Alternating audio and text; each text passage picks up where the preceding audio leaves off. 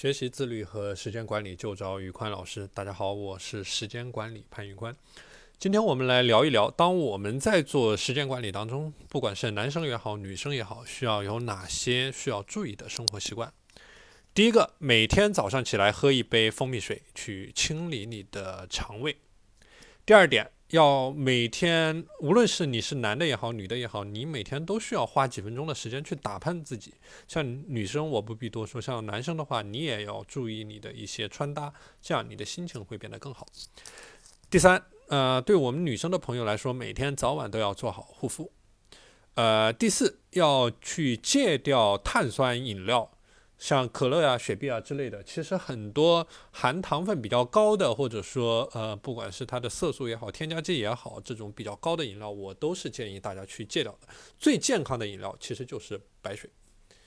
呃，第六，多吃蔬菜，呃，不要去避免这种高盐、高糖、高油、高油脂的饮食。我们最提倡的饮食就是地中海式的饮食，而这其中的话就需要包括了大量的一些蔬菜。啊，同时这些蔬菜需要是低加工的。